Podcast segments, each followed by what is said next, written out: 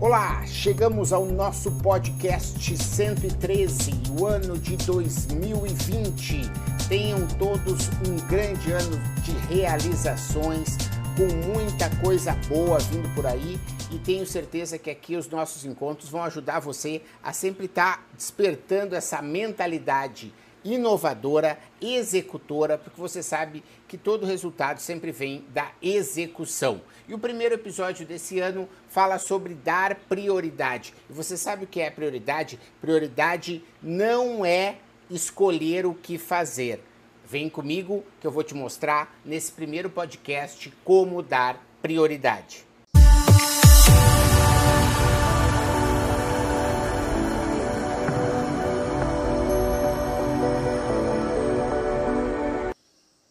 Olá, meu nome é Marcelo Pimenta, sou especialista em descomplicar a inovação. E as pessoas às vezes definem prioridades e acham que isso é a forma melhor para definir foco. E eu vou te mostrar que foco não é isso. Foco é dizer não.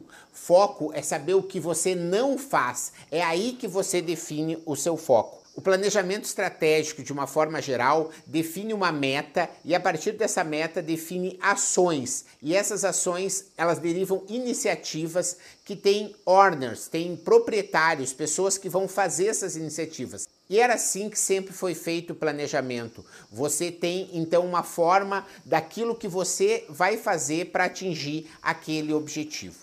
A questão é que a realidade ela é bastante diferente. No dia a dia surgem muitas oportunidades, surgem desafios, surgem novas questões que precisam ser respondidas. E você muitas vezes fica em dúvida do que você deve fazer primeiro ou se você deve mesmo fazer aquelas atividades. Essa técnica se chama o que não fazer.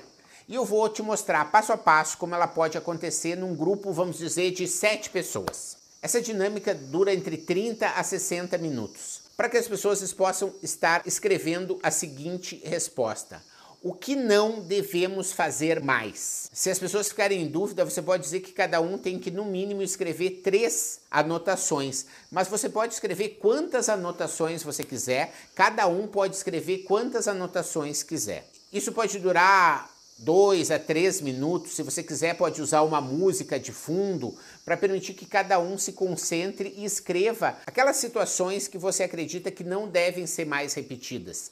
Por exemplo, um desconto que foi mal dado, um projeto que talvez não foi encaminhado, um investimento numa feira, uma estratégia de uma parceria, a forma como você contratou um determinado funcionário, a forma como você demitiu um determinado funcionário, como você se posicionou frente a uma determinada situação, as escolhas que você pode ter feito com seus parceiros no banco, enfim, existe uma série de situações e cada um vai estar colocando individualmente todas aquelas que acredita que não devem ser feitas. Depois de cada um preencher as suas anotações, vamos para o passo 2, que é você fazer um agrupamento dessas situações, em que cada um pega a sua anotação, lê a sua anotação e coloca numa folha de papel, ou num vidro, ou num flip chart, onde você preferir. E você vai então organizando essas situações, todas aquelas que têm a ver com vendas, todas aquelas que têm a ver com os processos administrativos, os processos de controle, as situações que têm a ver com inteligência emocional, enfim, podem surgir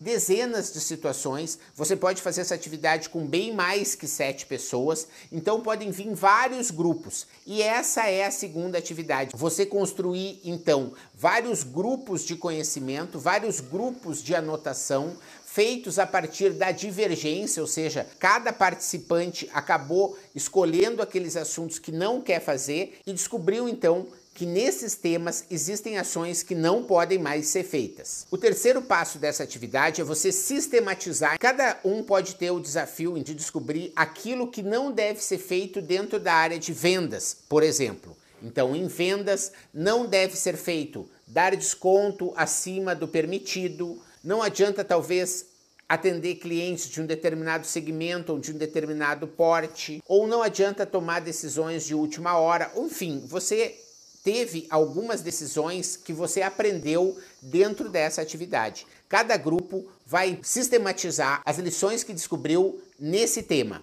E esse é o terceiro passo. O quarto passo é você compartilhar esses conhecimentos, é você mostrar para o grupo quais foram as lições aprendidas em cada um dos temas e você decidir aonde você vai colocar essas premissas, essas diretrizes. Você pode colocar perto da área do café, você pode botar na sala de reuniões, você pode botar no seu mural compartilhado, enfim. O importante é que essas premissas sejam colocadas de um modo visível, claro e que você possa no dia a dia cumprir aquilo que você decidiu. Por isso que a gestão à vista é tão importante. Eu gosto de uma frase do Shakespeare que diz assim: que tuas ações ilustrem tuas palavras e que tuas palavras ilustrem tuas ações. Então, é mais ou menos isso. Se você decidiu o que não fazer, pode deixar a vida continuar. Enfim, você já tem um negócio, você já tem um segmento, você sabe o que você está fazendo, você sabe aquilo que você gosta. E agora você sabe o que você não